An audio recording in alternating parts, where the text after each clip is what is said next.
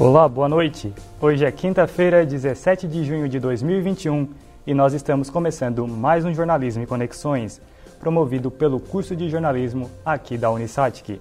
Eu sou o Marco Antônio Medeiros, acadêmico da primeira fase do curso de jornalismo, e antes de mais nada, quero cumprimentar a minha colega Manuela Silva, que ao meu lado vai mediar este bate-papo. Boa, boa noite. noite. Boa noite, Marcos. Boa noite a todos que acompanham a gente de casa.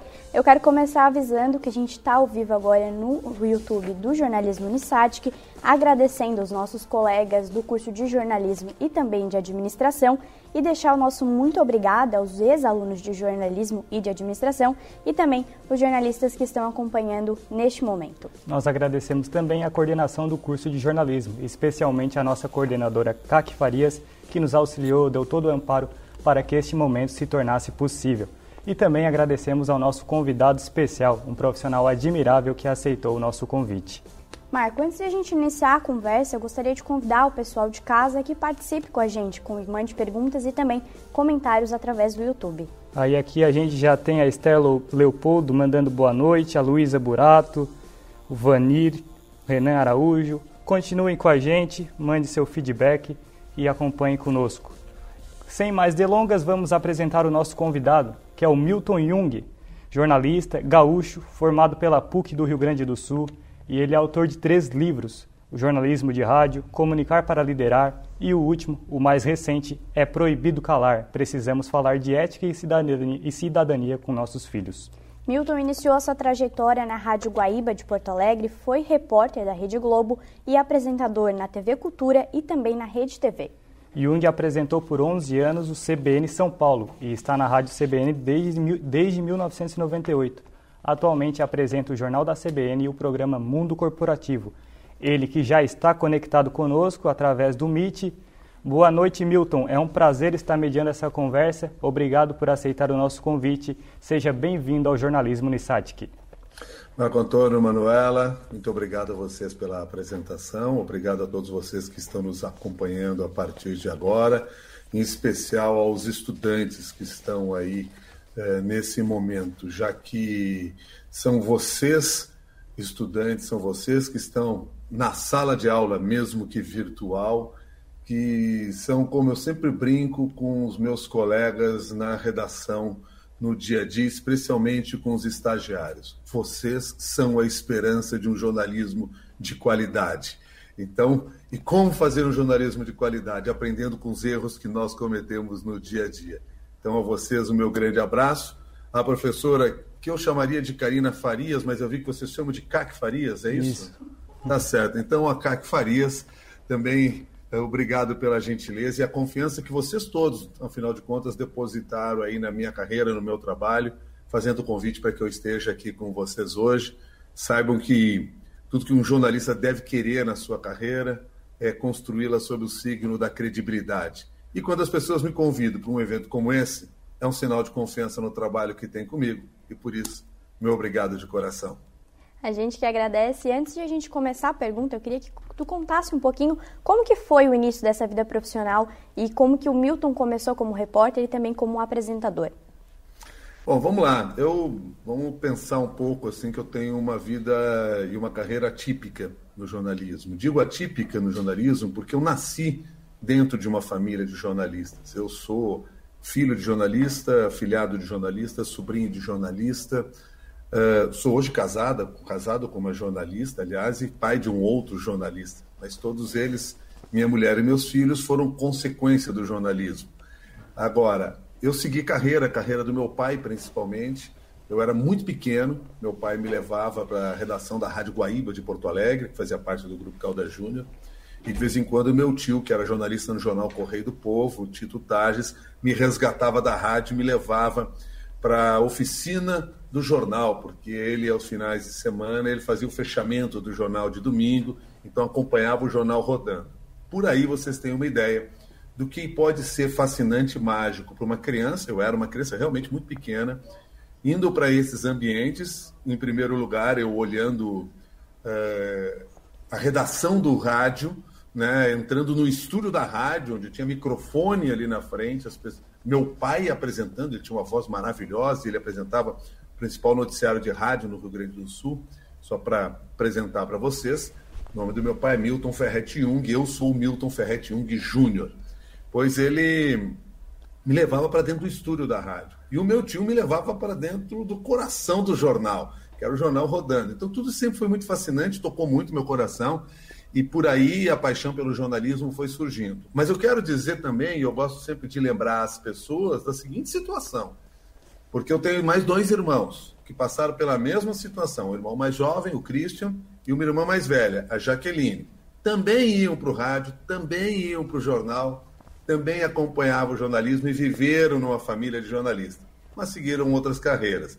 Então, além da questão familiar, eu tive de alguma maneira eh, ali algo dentro de mim que me proporcionou trabalhar no jornalismo. Comecei efetivamente no jornalismo em 1984 como estagiário lá na Rádio Guaíba de Porto Alegre. Eu estudei na PUC do Rio Grande do Sul, fiz duas carreiras em paralelo no início ali em termos de universidade, porque eu também fiz a Federal de Educação Física, já que eu tinha ali uma ideia em determinado momento, eu queria trabalhar com educação física, eu joguei basquete muitos anos, queria dar aula para crianças, etc. Mas num determinado momento da carreira, do, dos estudos ali, eu percebi que o meu caminho era realmente, o meu caminho tinha que ser o jornalismo. E foi daí que eu segui para o jornalismo, começando, como falei, uh, também de uma maneira típica, porque eu fui fazer estágio, evidentemente, na rádio em que meu pai trabalhava, era um estágio não remunerado, era a época da escola em que a gente precisava entrar para um estágio, meu pai arrumou uma vaga para mim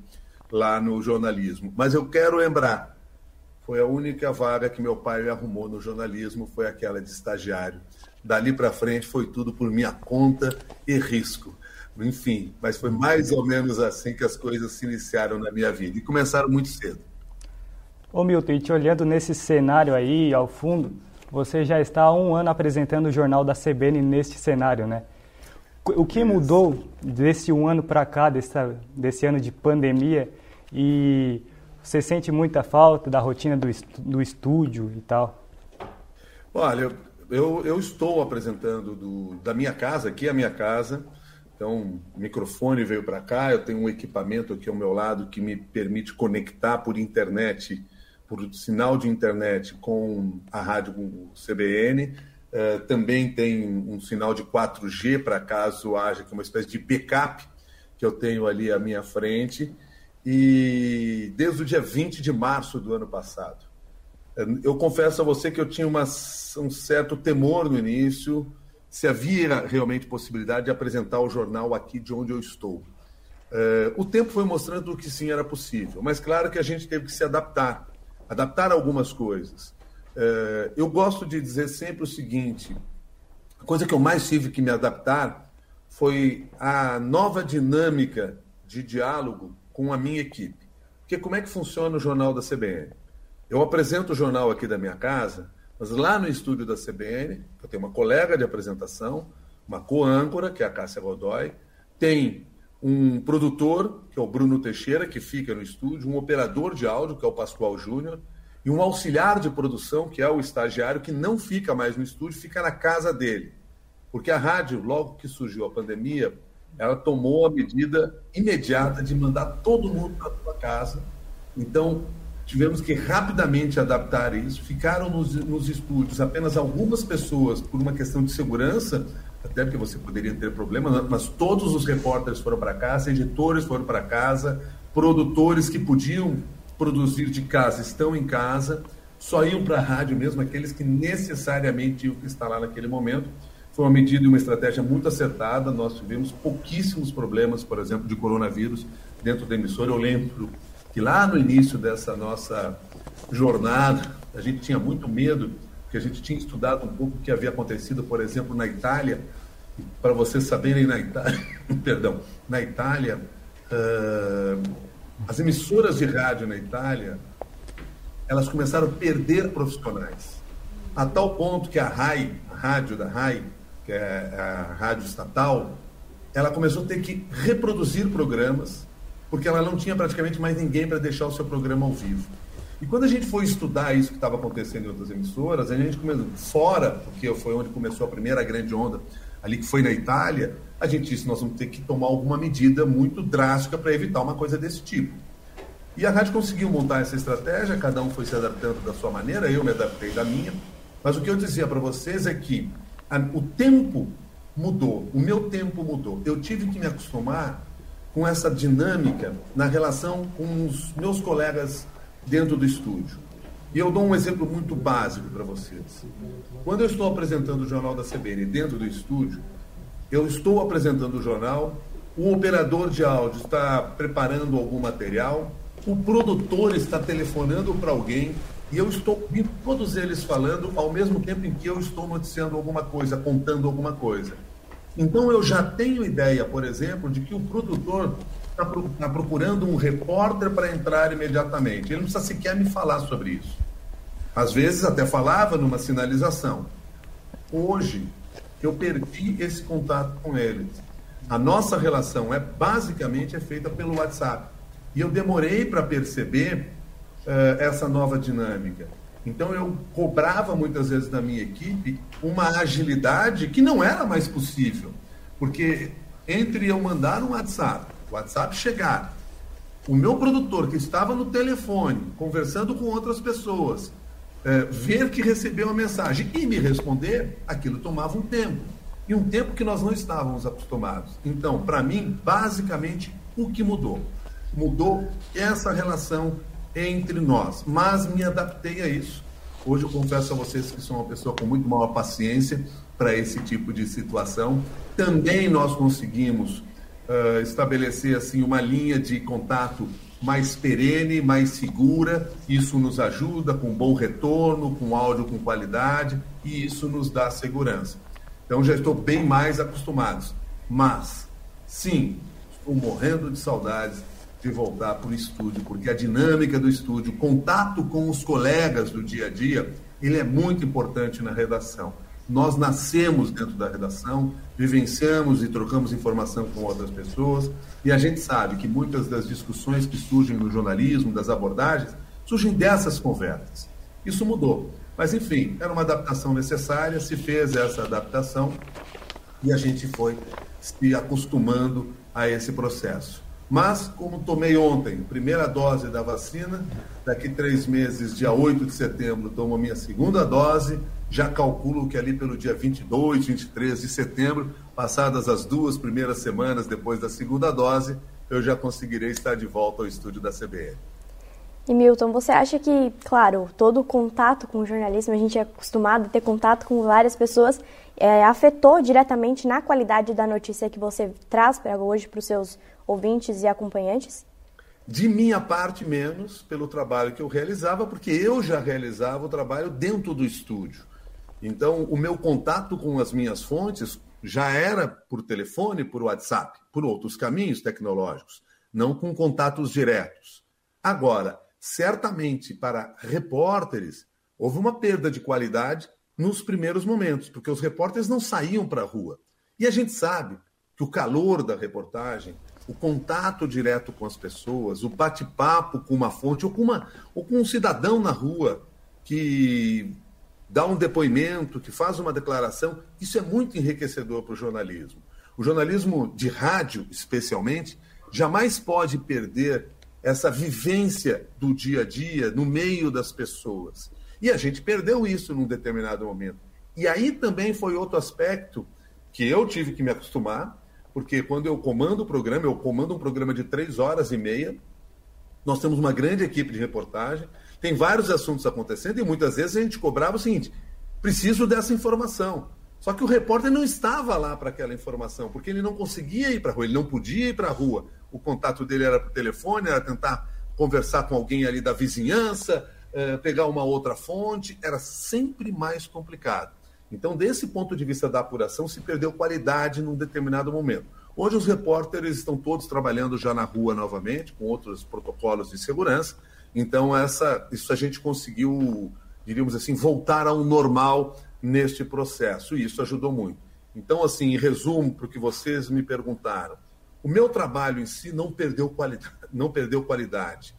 O meu nível de informação permaneceu o mesmo mas o trabalho da reportagem com certeza perdeu qualidade, porque o repórter tem de estar na rua cobrindo os fatos. Repórter de gabinete faz reportagens frias. E ô Milton, quando você traz uma informação ao ar, normalmente você faz um comentário por cima sobre o assunto, né? Então, como você busca o equilíbrio entre a opinião e a informação? Como deixar isso bem claro para quem está te ouvindo na, na audiência da Rádio CBN? Ou... Esse é um trabalho que todos nós jornalistas temos de ter, principalmente os jornalistas que estão na função que eu exerço, porque cada vez mais se passou a exigir deste tipo de jornalista que ele contextualize o assunto para o seu público. Porque a notícia em si pode ser apenas uma commodity. O que vai mudar é a forma como você vai apresentar, a maneira como você vai levar aquela mensagem até o seu público. E é isso que nos diferencia.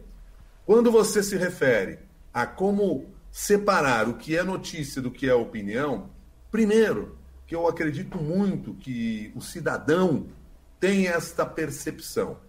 Segundo, o jornalista tem que saber trabalhar com a notícia, que é algo extremamente objetivo, objetivo dentro do possível, porque nem todos os fatos que a gente vai buscar acabam tendo a objetividade que a gente gostaria de ter, porque são complexos, são subjetivos de alguma maneira, mas dentro dessa subjetividade do assunto, nós temos que tentar ser o mais objetivo possível ao levar a informação. No entanto, quando eu vou contextualizar, quando eu vou dizer o que eu penso, eu tenho que deixar isso claro para o ouvinte e é o cuidado que eu tento fazer. Eu disse que tento fazer, porque talvez em alguns momentos eu não consiga ser tão explícito assim. Mas o nosso esforço é sempre mostrar essa diferença entre o que é a notícia, o fato objetivo, e o que é a minha opinião sobre aquele tema, ou o contexto que eu dou àquele tema. Milton, é, você acha, na sua opinião, que o jornalismo, o papel do jornalismo, ele está em risco por conta dos ataques da categoria, incluindo o do presidente? O jornalismo, de uma maneira geral, eu diria que o jornalismo é um problema. Porque o jornalismo, vamos pensar qual é o, qual é o nosso objetivo. Nosso objetivo é descobrir a verdade, independentemente de qual seja a verdade. Portanto, o nosso trabalho é encontrar a verdade possível. E eu gosto sempre de ressaltar a verdade possível, porque nem sempre a gente tem a verdade por completo. Eu dou um exemplo muito prático para todos nós, e aconteceu há tanto tempo, que parece que é coisa do século passado, mas foi nesse século, no ataque, no ataque às, às Torres Gêmeas. Eu estava no ar, no jornal, da, na apresentação do CBN São Paulo, quando o primeiro avião se chocou em uma das torres. Eu entrei no ar num, numa notícia extraordinária, num boletim extraordinário, e noticiei um acidente de avião naquele momento. Aquela era a verdade daquele momento. Um avião se chocou numa torre. Logo depois, nós começamos a perceber que aquela não era toda a verdade. Na realidade, um avião foi jogado contra a torre. E não num acidente, mas num um ato planejado, num ato terrorista. Eu estava mentindo quando eu dei a primeira informação? Não. Eu estava trabalhando com a verdade que nós tínhamos naquele momento. E o esforço do jornalista, ao longo de toda a sua carreira e no seu dia a dia, é encontrar a verdade possível, estar o mais próximo dela. E a gente trabalha dessa maneira.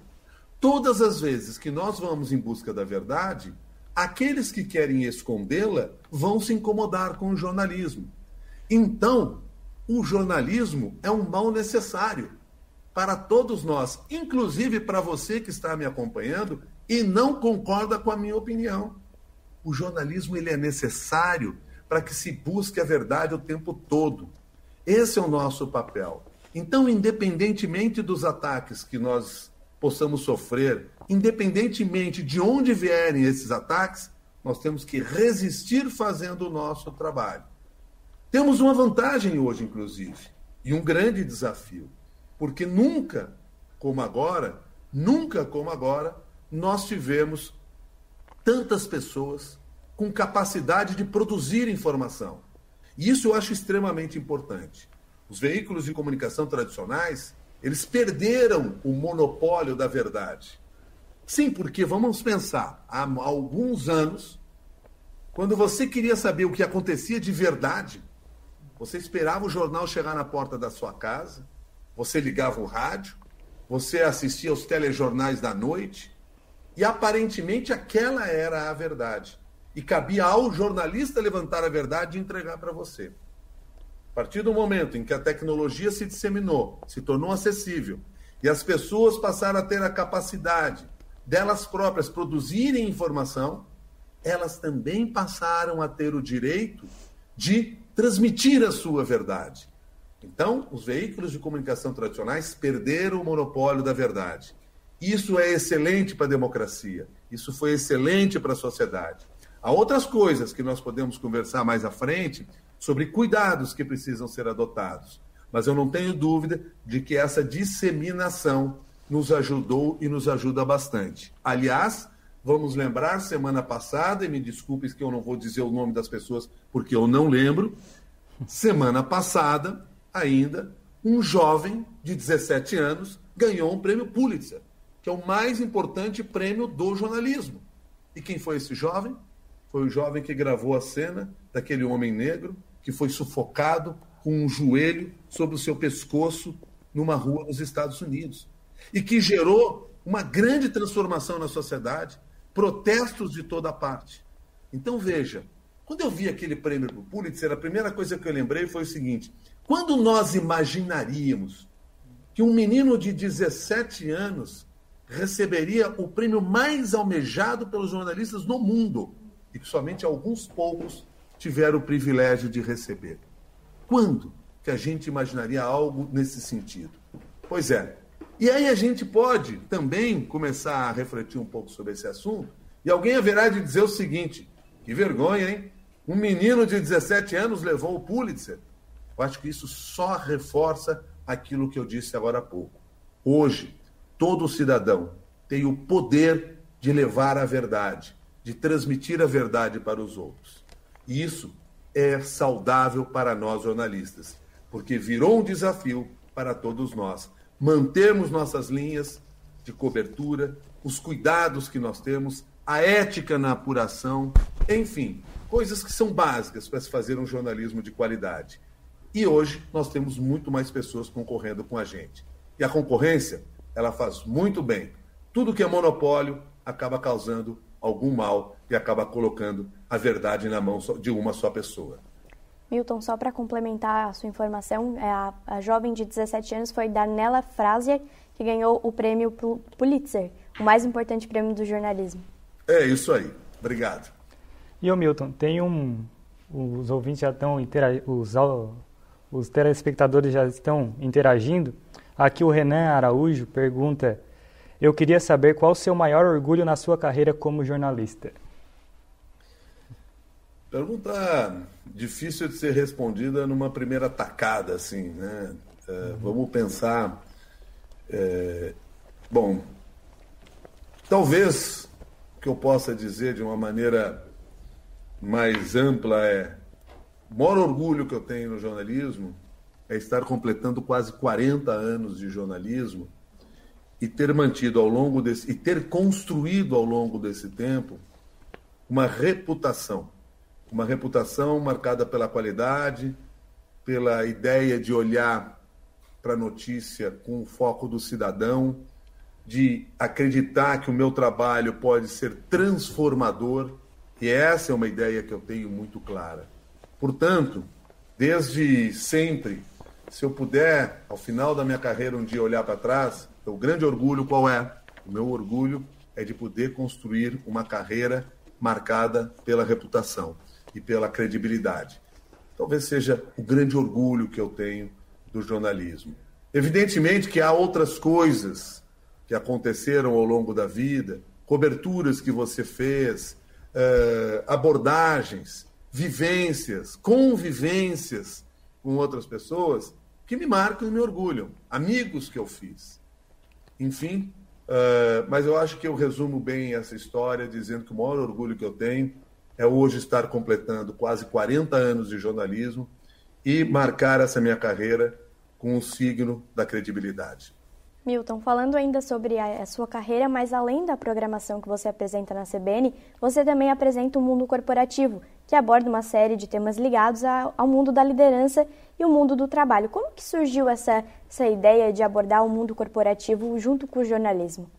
É, o Mundo Corporativo é um programa que surgiu antes de mim. Eu tenho 10 anos apresentando o jornal da CBN, o Mundo Corporativo. O Mundo Corporativo surgiu por proposta do meu ex-colega Heródoto Barbeiro, que, foi, que é uma das grandes referências que eu tenho no jornalismo, e a quem substituí na apresentação do Jornal da CBN. Foi ele também quem me levou para a Rádio CBN, porque quando eu vim para São Paulo em 1991, eu sou de Porto Alegre, como vocês viram, Vim embora para São Paulo em 91 para trabalhar na TV Globo, depois fui para a TV Cultura, e na TV Cultura eu conheci o Heródoto Barbeiro. E era curioso, porque naquela época, em São Paulo, as pessoas te tinham como referência apenas como um repórter de televisão. Mas eu conversava muito com ele sobre rádio, ele já trabalhava na Rádio CBN, eh, foi um dos fundadores da Rádio CBN.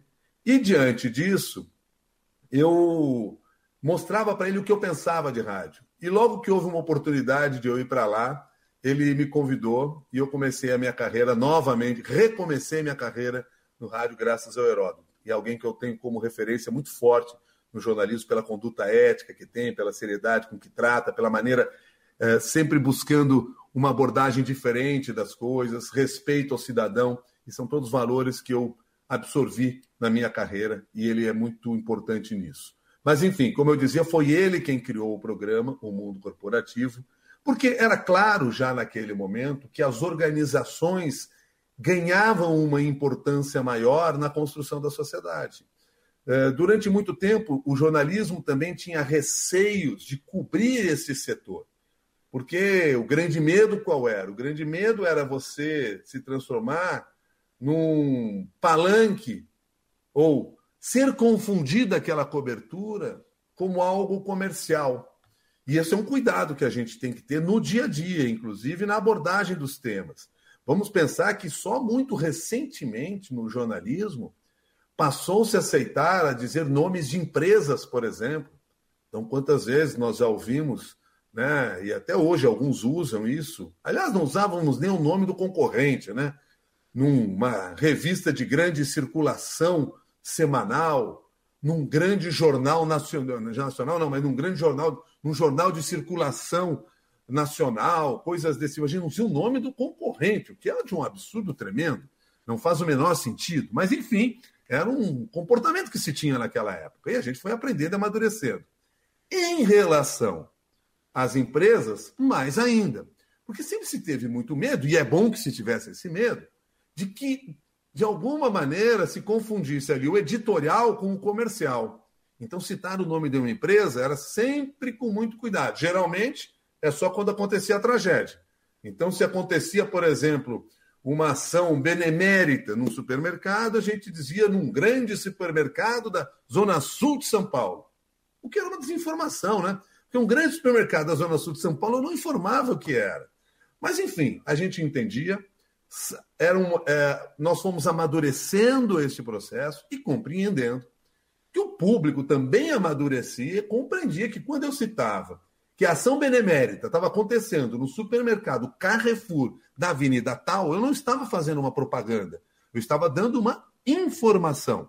Esse é o, esse é o básico. E nós, jornalistas, começamos a compreender isso. O mundo corporativo, antes de tudo isso, já veio quebrando essas regras, porque tratava de questões relacionadas às empresas, mas entendendo que aquele conhecimento, o conhecimento daquela empresa, o conhecimento daquela liderança era importante para outras pessoas também. E o foco inicial, e isso é uma coisa que a gente mantém até hoje, é sempre quando entrevista, mesmo que seja o CEO de uma grande corporação, seja ela qual for, é tentar buscar da experiência dele como vai ajudar você a fazer o seu trabalho. Então, eu sei que temos aí gente ligada à área da administração nos acompanhando. Quer dizer, quanto o jornalismo pode ajudar todas essas pessoas, colocando em contato com a sociedade essas figuras que construíram suas histórias, construíram suas empresas, tiveram suas experiências, cometeram seus erros. Eu brinquei lá no início da nossa conversa, né, que vocês, estudantes, são o futuro do jornalismo de qualidade. Por quê? Porque nós já cometemos os erros e vocês vão aprender com os nossos erros, e depois cometerão os de vocês, mas aprenderam com os nossos erros. Quando a gente ouve um grande executivo que teve carreiras de altos e baixos, que arriscou numa empresa deu errado, noutra deu certo, e que passa essa sua experiência, nós estamos ajudando a todos. E isso acontece. O mundo corporativo tem esta ideia. E é um programa que se consolidou. Nós tivemos um prêmio importante, que nós ganhamos, eu acho que há cerca de dois ou três anos, do prêmio Comunix. Eu recebi o prêmio particularmente como jornalista de empreendedorismo, porque também isso foi uma coisa que foi mudando. Quer dizer, hoje a gente trabalha muito com a ideia do empreendedorismo, com a ideia das startups, etc. Então, assim, uh, o programa também foi mudando conforme a abordagem das empresas.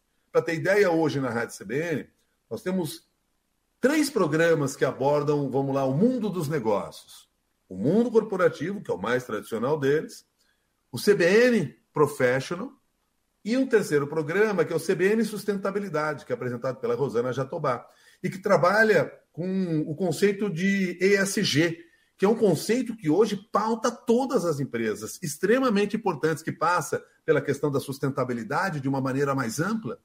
Então, vejam, o jornalismo foi entendendo que esses fatos eram importantes para a sociedade e por isso foi abrindo espaço para isso, com todo cuidado, ainda com todo cuidado, para que não se misture comercial e editorial. E o Milton, você lançou o livro Comunicar para Liderar, muito inspirado nesse tema no mundo corporativo, né? Aí você, você traz nesse livro três coisas que não pode faltar em um líder: flexibilidade, equilíbrio e comunicação. É, explique mais sobre isso e fale mais sobre o livro também. Tá certo. Eu tive o prazer, entre outros trabalhos que eu faço, de lançar quatro livros. Né? O primeiro deles, Jornalismo de Rádio. O nome, por si só, já conta tudo para vocês. O segundo deles é o Conte Sua História de São Paulo, que é resultado de um programa que eu mantenho até hoje na Rádio CBN, que eu tenho muito carinho, um programa que começou em 2008, e nós convidamos os ouvintes de São Paulo a contarem as, as suas histórias na cidade e a gente mantém esse programa até hoje, transformamos num livro lá em 2009, 2010. O Comunicar para Liderar, que é esse ao qual você se referiu, e o É, é Proibido Calar, precisamos falar de ética e cidadania com os nossos filhos. O Comunicar para Liderar eu escrevi em parceria com uma colega muito querida minha, com quem eu desenvolvo vários projetos no campo da comunicação, que é a doutora fonoaudióloga Leni Quirilos. Nós, há muito tempo, eu e ela discutíamos e desenvolvíamos projetos no campo da comunicação, uh, não do jornalismo especificamente, mas da comunicação de uma maneira mais ampla, né, da forma como as pessoas podem levar a sua mensagem até o outro, da forma como nós podemos ser transformador, emitir sinais ao nosso interlocutor. E a gente sempre teve uma crença muito grande de que boa parte dos problemas que a sociedade enfrenta passa pela falta de comunicação. As pessoas não querem se ouvir, não querem se entender e não querem muitas vezes ensinar. E a comunicação é essencial para isso. Dentro da área corporativa, esse tema foi ganhando cada vez mais importância à medida que aquela ideia do eu mando e vocês obedecem foi perdendo espaço para nós conversamos, nós mandamos, nós discutimos, nós mudamos, enfim, discussões que são mais amplas, discussões que são menos hierárquicas. E quando essas discussões ocorrem, só tem uma maneira delas ocorrerem: com comunicação, com as pessoas dialogando. E ensinar as pessoas a dialogar hoje é essencial. É essencial para a vida profissional, é essencial para a sua vida pessoal. Quantas vezes você aí na sua casa, você no seu dia a dia, você aí na escola, na universidade, no centro universitário, uma coisa que você disse, seu colega não entendeu como deveria ter entendido, talvez porque você não disse de maneira tão clara, e ele compreendeu de uma maneira mais ou menos, mas ele não foi dialogar com você para tentar entender o que era, e aquilo causa uma crise totalmente desnecessária. Então, no momento que as organizações tiveram que mudar essa sua forma de liderança, em que a liderança se tornou menos hierárquica, o diálogo ganhou importância. E aí entra a competência da comunicação, que é essencial. E não há uma só pesquisa, você citou aí, uh, Marco Antônio, uh, uma das pesquisas que nós publicamos no, no, livro, mas não há uma só pesquisa, e essa é de 2015, há pesquisas mais recentes, não há uma só pesquisa que não coloque a competência da comunicação como ponto essencial para quem quer liderar. Para quem quer liderar uma empresa, para quem quer liderar um grupo de trabalho ou para quem quer liberar, liderar a sua própria carreira. E isso é importante. Se vocês me permitem, eu sei que às vezes eu estendo demais as minhas respostas, mas lembrem-se, eu sou um homem de rádio apaixonado pelo microfone, então me cortem, por favor, quando for necessário. Mas é que eu gostaria muito, uh, talvez até vocês me dariam essa oportunidade mais à frente, mas eu não gostaria de perder essa oportunidade, já que me veio à mente aqui. Nós estamos conversando hoje com um grupo de jornalistas e de futuros administradores. E eu queria dizer uma coisa para vocês. Eu fiquei muito contente quando a professora Karina me disse que haveria esse mix de estudantes. Porque talvez vocês não percebam, não sei, mas talvez vocês não percebam. Mas as duas funções hoje têm de andar em paralelo. Porque você, jornalista, terá de ser empreendedor da sua própria carreira. Aquela ideia que nós tínhamos do passado, aquela ideia que funcionou para mim, da carteira assinada, do empregador que me contrata, do emprego com benefícios, décimo terceiro, etc., está mudando. As grandes, as grandes redações estão acabando cada vez mais, são raras. As micro-redações crescem, surgem em maior número. E micro-redações são redações administradas por jornalistas. E você, jornalista, olhava para a turma da administração e muitas vezes dizia assim: Ah, eu sei o que eu estou fazendo aqui. Vai conversar com a turma da administração, que estuda empreendedorismo, que estuda gestão, que estuda como tocar os negócios.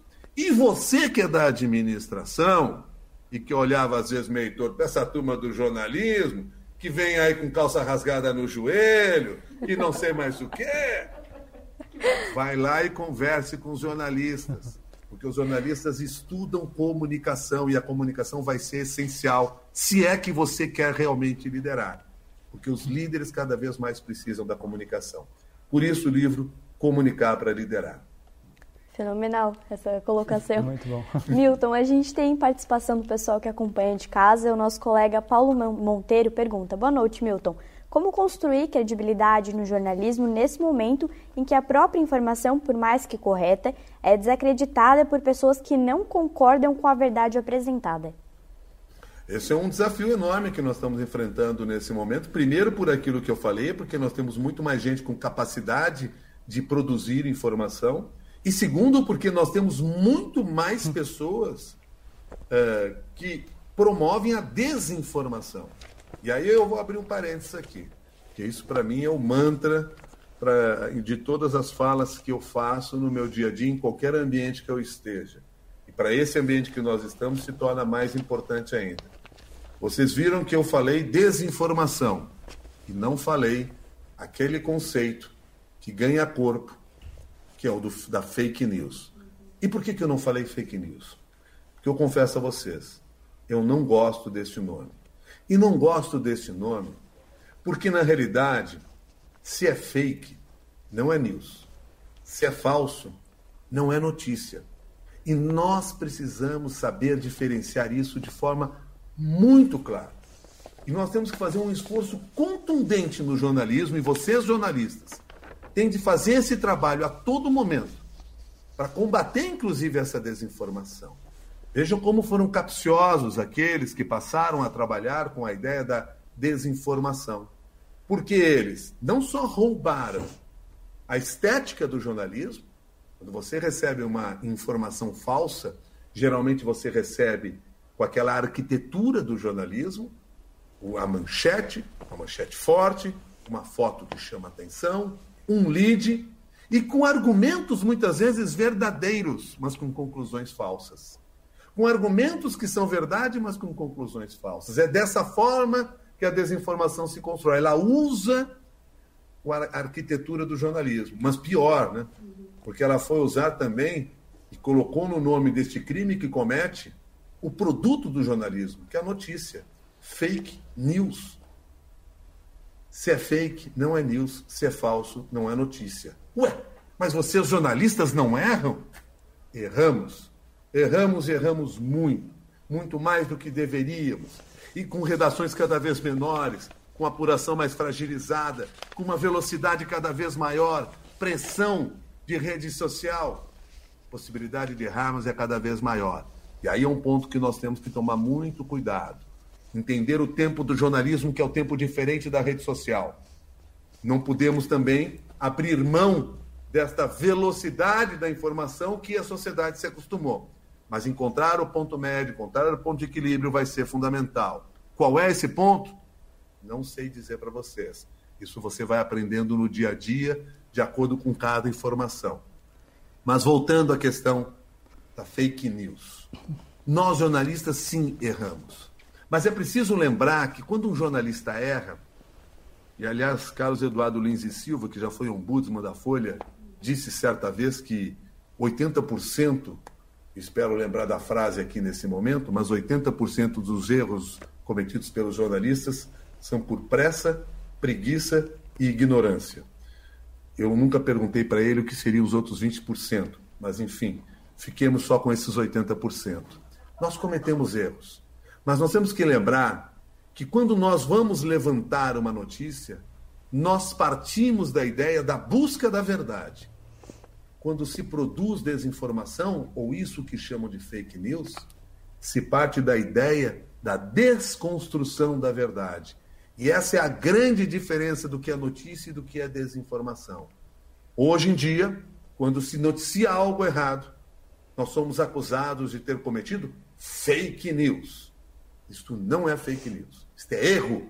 E com um detalhe que diferencia daquele que produz e compartilha notícias falsas ou desinformação. Você, jornalista, você paga pelo erro que comete. Você paga com reputação, que talvez seja o maior preço que você tem. Você paga porque você pode sim ser processado, porque a notícia tem nome e tem autoria, a desinformação não tem. E você paga com seu emprego, porque você pode sim ser demitido. Portanto, são duas coisas bem diferentes. E quando tentam misturar e dizer que notícia é fake, ou a notícia que não te agrada é fake, é querer misturar, é querer confundir a cabeça do cidadão, do consumidor de, de informação. Então, portanto, vamos sempre fazer esse esforço de separar o que é a busca da verdade e o que é a desconstrução da verdade. E aí entro no ponto central da pergunta que você acabou de me fazer. Sim, é o grande desafio. E o nosso desafio é saber entender que nós não trabalhamos na velocidade da rede social e nem com a forma rasa da rede social. E eu não estou aqui para criticar a rede social, as quais eu utilizo em grande número, usufruo como fonte de informação e acho extremamente importante porque foi democratizadora, como falei para vocês agora há pouco. Mas eu estou falando daquela forma rasa de se publicar uma informação. E aí eu entro no ponto em que eu acho que é o grande aprendizado que a sociedade toda tem que ter, o amadurecimento que a sociedade tem que ter, e nós que trabalhamos com jornalismo podemos ajudar nesse sentido. Por quê? Se é verdade que você que não é jornalista ganhou o direito de produzir uma informação e publicar essa informação, também é verdade que com o seu direito vem a responsabilidade daquilo que você faz. E boa parte de nós não se deu conta dessa responsabilidade. É por isso que muitas vezes você recebe aquela mensagem de um amigo, de uma amiga, do tio, da tia, dizendo assim: "Não sei se é verdade, mas eu mas me mandaram isso". Quando você compartilha uma mentira, você está sendo mentiroso também. Você é o que você compartilha. Então preste atenção naquilo que você vai compartilhar com outras pessoas. Você pode estar construindo a sua reputação. Ah, Milton, mas eu estou me formando aqui em administração, tem nada a ver com esse negócio de jornalismo aí. Aí você está lá numa empresa trabalhando, você recebe uma informação falsa e você passa à frente aquela informação. Passa uma, passa duas, passa três. Na quarta, na quinta, sei lá em que número, seus colegas começam a olhar com você com desconfiança. E a sua reputação passa a ficar fragilizada. Então, lembre-se, você é o que você compartilha. Nós todos, cidadãos que ganhamos o poder de poder, eh, o poder de transmitir, produzir e, transmitir, e, compartilhar mensagens, temos que ter a consciência de que também temos, a, a, temos que ter a mesma responsabilidade que o jornalista sempre teve. Sempre teve, ou precisou ter, para exercer a sua função. Então, essas são, essas são questões que eu acho fundamentais. E como nós, jornalismo, jornalistas, podemos ajudar nisso? Trabalhando de forma pedagógica e talvez indo, inclusive, para as escolas, preparando os nossos jovens a compreender como utilizar a rede social de uma maneira mais madura, de uma maneira mais correta, do que, que é notícia, de como se apura um fato. Nós precisamos fazer o que hoje virou moda a expressão letramento da comunicação. Isso é extremamente importante. E, e talvez nós, jornalistas, vocês que estão aí se formando, talvez possam um dia pensar em montar um negócio. Eu disse que os jornalistas têm de ser empreendedores, montar um negócio para educar os mais jovens a usar as redes sociais, usando todo esse conhecimento que nós aprendemos ao longo do tempo no jornalismo. Certo, Milton, muito bem colocado. Vou utilizar a partir de hoje. Se é fake, não é news, né? e a galera continua interagindo com a gente. Aqui o Heitor Carvalho Neto, ele diz que te ouve todo dia das 6 às 6 e meia, antes do programa que ele produz. Ele parabeniza pela sua carreira e a pergunta dele é, é, e a pergunta dele é sobre jornalismo esportivo. Qual foi a sua experiência com a editoria? Eu diria que a pergunta do Heitor ela vem em bom momento. Hoje completam-se 20 anos, 20 anos da minha última narração de um jogo de futebol. Por incrível que pareça, eu tive isso na minha carreira. Meu pai foi eh, apresentador do principal noticiário de rádio do Rio Grande do Sul, que era o correspondente Renner, e foi narrador de futebol durante muitos anos. E eu era um admirador de todos aqueles narradores de futebol.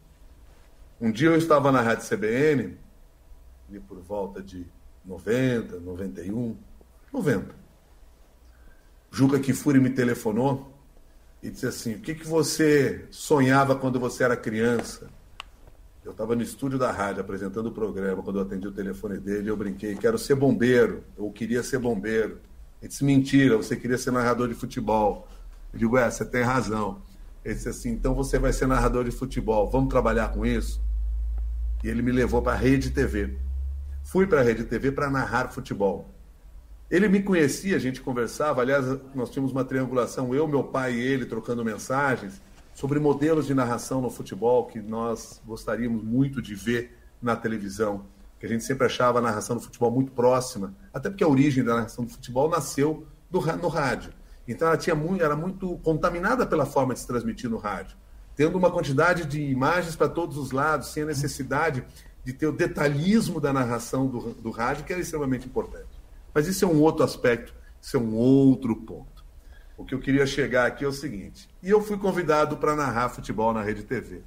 Narrei Champions League, narrei Wimbledon, narrei Campeonato Paulista e narrei a Copa do Brasil de 1991. Uhum. E aqueles que moram no, em Santa Catarina, nos ouvem em algum lugar qualquer por aí, torcedores do Grêmio, vão lembrar que no dia 17 de junho de, 1900, de 2001, o Grêmio foi campeão da Copa do Brasil, tetracampeão da Copa do Brasil, venceu por 3 a 1 o Corinthians no Morumbi, aqui pertinho da minha casa, e eu tive o grande prazer, diria até o orgulho, de transmitir aquela partida, que foi a última partida que eu narrei na minha vida, e entendi que aquele era o ápice da minha carreira como narrador, não era exatamente o que eu queria levar à frente como narrador, Fiz um trabalho que me agradou muito naquela época, mas não ia me dedicar a isso. E consegui narrar o meu time de coração, o time pelo qual sou apaixonado, vencer o Corinthians, vencer uma Copa do Brasil aqui em São Paulo.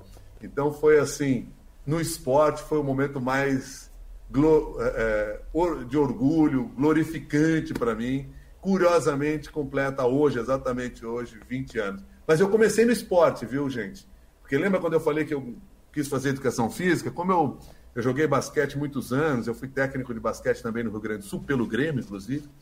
eu quando eu queria trabalhar com esporte, por isso eu fiz educação física. E eu fui ser estagiário do único programa que existia naquela época no rádio do Rio Grande do Sul, que se chamava Esporte Amador na Guaíba. O, o produtor daquele programa, o criador daquele programa, era o Alexandre Pucialdi, que hoje é, inclusive, comentarista de natação do Esporte TV. Daqui a pouquinho ele vai estar aí bombando, falando de natação ao longo das Olimpíadas. E foi o Pucialdi que me ensinou a fazer aquele trabalho. Então eu comecei lá no Esporte Amador da Guaíba, depois fui fazer reportagem de futebol com repórter de campo. Não fiquei muito tempo, saí, fui para o jornalismo, e aí depois de muitos anos, então voltei para o esporte novamente e tive também o grande prazer de fazer a cobertura aí num outro espaço, quando eu trabalhei no Portal Terra, de fazer a cobertura da Copa do Mundo na África. Eu fui para a África para mediar debates, discussões, enfim, fazer um trabalho que foi muito interessante. Também foi, eu diria assim, do ponto de vista de, de eh, realização profissional, você poder cobrir uma Copa do Mundo é sempre muito bacana. Milton, é, seguindo na participação do pessoal que está em casa, o Marcelo Macieski, saindo do jornalismo, mas continuando no esporte, ele gostaria de saber como que foi a sua carreira no basquete e aí quem que você acha que vai ganhar o anel desse ano? Eu não me arrisco a dizer isso. eu não me arrisco a dizer isso porque eu acho que é, a temporada ela está muito, eu ia falar equilibrada, mas eu acho que ela está muito desequilibrada. Assim, a gente está sendo surpreendido, é muito difícil e eu não teria nem capacidade hoje de fazer esse trabalho. Minha vida no basquete foi uma vida curiosa, porque eu não era exatamente o cara mais alto do mundo para jogar basquete. Tenho 1,74m. E comecei jogando basquete numa escolinha lá no Rio Grande do Sul. Uh, e no primeiro ano que se passou depois daquela escolinha, o Grêmio abriu um time de basquete. Aí imediatamente eu fui lá jogar no Grêmio. Eu joguei durante 13 anos basquete por lá, passei por uma seleção gaúcha. Uh, eu diria assim, meu ápice foi jogar em Santa Catarina, num, num campeonato brasileiro que eu disputei em Santa Catarina. Daqui a pouco me vem à mente aí qual foi a cidade, mas foi mais na fronteira ali pertinho do Rio Grande do Sul. Uh, a gente jogou aí. Eu perdi para a seleção de Santa Catarina, perdi sim. Enfim, perdemos a classificação, mas enfim. Uh, mas joguei basquete durante 13 anos, foi, uma, foi super importante, assim, porque o esporte me deu muita disciplina. O esporte me ensinou muita coisa que foi útil para a vida.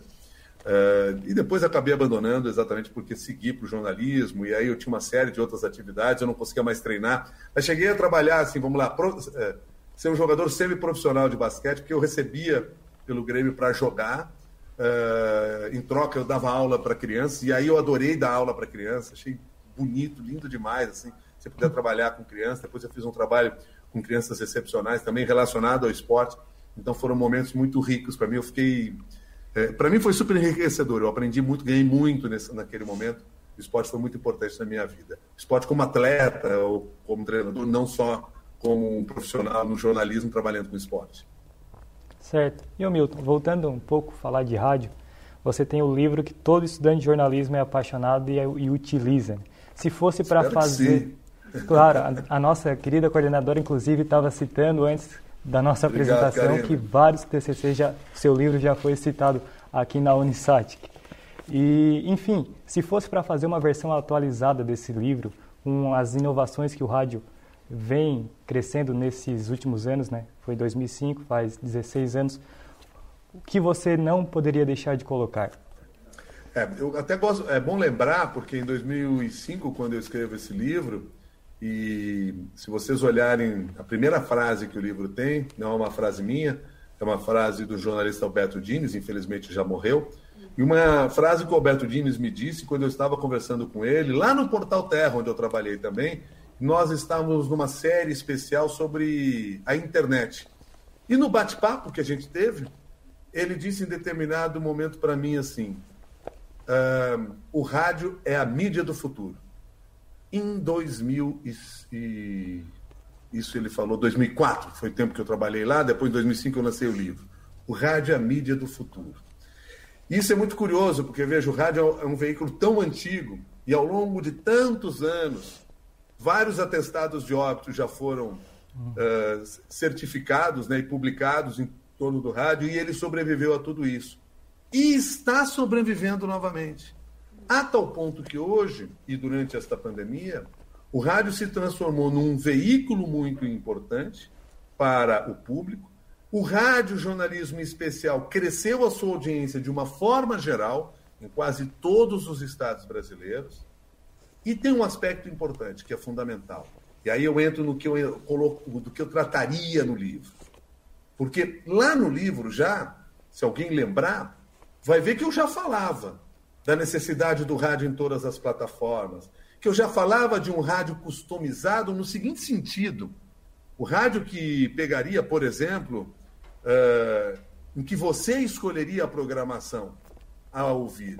Você baixaria o comentário de um, o comentário de outro, a entrevista do terceiro, outro programa. Nada mais é do que o podcast. O podcast é um produto do rádio. Pode não ser produzido por emissoras de rádio, mas quem faz podcast precisa ter o conhecimento do rádio. É a oportunidade que nós temos de exercer a nossa função para quem conhece o rádio em si. Ele é fundamental. Então eu entraria nessa questão, primeiro, do rádio nas mais diversas plataformas, lembrando sempre que o rádio, veja que eu estou apresentando hoje, estou conversando com vocês aqui do mesmo ambiente em que eu apresento o programa. Tem uma câmera um pouquinho melhor do que essa que está me filmando, é que a, a câmera um pouquinho melhor do que está me filmando, que me leva ao ar lá na rádio, foi levada para uma live que meu filho mais velho está fazendo nesse momento numa outra sala aqui, e aí ele levou para a live dele. Mas, enfim, então eu tenho uma câmera profissional aqui, uma iluminação, porque no rádio eu apresento também pela televisão. Eu apresento no Globoplay, que as pessoas podem me ver, eu e Cássia Godoy. Se você entrar no Globoplay, vocês me veem lá. Eu apresento pelo canal da CBN no YouTube. Tem até o momento do programa uh, em que eu converso não mais eu, mas agora a Cássia Godoy, com a Júlia do Alibe na Globo News, em que nós sintonizamos rádio e Globo News. Isso significa que nós estamos fazendo televisão? Não. Porque o rádio não é só uma mídia. O rádio é uma narrativa, é uma forma de se fazer. O fato de eu estar no YouTube, eu estar no Globoplay, não significa que eu esteja fazendo televisão. Eu continuo fazendo rádio, porque a minha narrativa é a do rádio. Isso quem me disse, inclusive, aliás, não disse para mim, disse, foi o antropólogo Michel Coforado, numa conversa que ele teve no programa que a minha mulher, que também é jornalista, apresenta, um programa que ela apresenta, um canal no YouTube que ela apresenta, todas as quartas-feiras, 8 horas da noite, vocês são convidados para entrar, que se chama 10% Mais. Ela que hoje estuda é, psicologia e apresenta esse programa junto com uma psicóloga, falam sobre comportamentos humanos. E elas estavam falando sobre mudanças na pandemia. E o Michel Conforado, ao tratar do rádio, ele falou isso, que o rádio não é o rádio não é uma mídia, ele é uma narrativa, ele é mais do que uma mídia, na verdade. Ele é uma forma de se fazer o produto. Então não é porque eu estou numa plataforma de internet que eu sou internet, não. Eu continuo sendo rádio. Mas mais do que isso, e essa é a grande importância, o áudio. O áudio hoje em dia ganhou um, uma nova alma entre as pessoas. O áudio passou a ser importante para as pessoas. O áudio passou a nos acompanhar no dia a dia. Então você tem uma assistente de áudio na sua casa, você conversa com uma máquina, você conversa com o Waze, você manda o áudio por WhatsApp, apesar de você poder escrever, o áudio cada vez mais vai interagir com a nossa vida. E quem sabe trabalhar com áudio é quem sabe fazer rádio. Ou quem sabe fazer rádio sabe trabalhar com, com, com áudio. Então, nós temos várias oportunidades para explorar nesse mercado. Se eu escrevesse um novo livro, Jornalismo de Rádio, eu tentaria mostrar para as pessoas isso e tentaria mostrar um outro aspecto, que você, você que está aí me assistindo nesse momento, você pode ser o dono de uma emissora de rádio. Sim, você tem todos os, todos os recursos hoje em sua mão, coisa que eu não tinha na minha época. A minha rádio era uma fita cassete e que ninguém ouvia. Mas você pode fazer uma emissora de rádio. Você pode desenvolver esse produto pela internet e entregar hoje, por exemplo, no formato de podcast. Mas você também pode fazer produtos seus e não depender que o dono da rádio vai lhe contratar e colocar em plataformas que já existem espécies de Netflix do áudio. Hoje em São Paulo, uh, tem uma empreendedora que trabalha dessa forma. Então, programas de rádio são colocados naquela plataforma e as emissoras de rádio pelo Brasil podem comprar aquele programa, pagando um valor muitas vezes pequeno, bem mais barato do que se ele contratasse ou tivesse que produzir aquele programa. Mas o fato de aquele produto estar à disposição para milhares de rádios no Brasil e até fora daqui, para quem fala em língua portuguesa, faz com que um produto que você desenvolveu e publicou lá possa chegar a vários lugares. Nós não temos mais desculpas para não sermos produtores de qualidade e dizer: "Ah, eu não trabalho em rádio porque não tem mais não tem mais vaga na rádio". Faça a sua própria rádio, mas para isso, para isso você vai ter que desenvolver este olhar de empreendedor também. Nós teremos que ser empreendedor da nossa própria carreira. Milton, é, o rádio é fenomenal, a gente é apaixonado pelo rádio também. Para a gente finalizar e para seguir na, na, questão de livros, a pergunta do acadêmico Luarte Rosa. Ele diz: Boa noite, Milton. No momento você está escrevendo algum livro? Se, caso a resposta for não, qual o tema que você acha interessante tratar para escrever um livro nesse momento? Na realidade, se eu não estou escrevendo exatamente o livro, mas eu estou, estou escrevendo o esboço de um livro junto com é, a minha colega Leni Quirilos, mais três professores, dois deles de Portugal e um terceiro que mora aqui no Brasil também, e que trata do tema da comunicação novamente de uma forma mais ampla, em que a gente pretende dar mais ênfase, inclusive, para a ideia do saber escutar o outro. Porque nós temos a convicção hoje de que o grande problema, talvez, da comunicação interpessoal seja não ter tempo para escutar o outro. E quando nós deixamos de escutar o outro, nós desperdiçamos grandes oportunidades de conhecimento.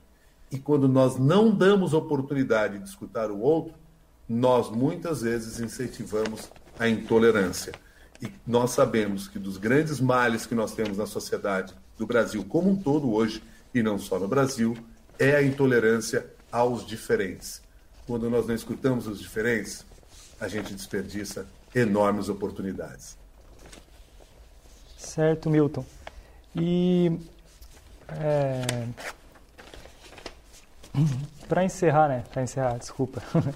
o que você recomenda para nós estudantes, tanto para quem está iniciando, tanto para quem está encerrando, como é a Manu, para se diferenciar na área? Pode para nós do jornalismo, quanto para nós da administração. Daquelas dicas assim que são sempre difíceis de fazer, porque a gente sempre sai com a certeza de que não foi a melhor dica que você poderia ter dado. Mas eu vou voltar aqui a um tema sobre o qual nós já havíamos conversado. Seja você estudante de jornalismo, iniciando na carreira, ou em busca já da sua formação, esteja você no campo da administração, seja você professor, esteja na situação que você estiver, invista no melhor que você puder, na sua melhor versão como comunicador. Um cidadão que soubesse comunicar é um cidadão que vai transformar pessoas. Um cidadão que soubesse comunicar é um cidadão que vai saber aparar atritos. E se nós soubermos aparar os atritos que existem na sociedade hoje, o mundo será muito mais saudável. Talvez o que nós mais precisamos fazer hoje é desenvolver a nossa capacidade de comunicação. Como fazer isso?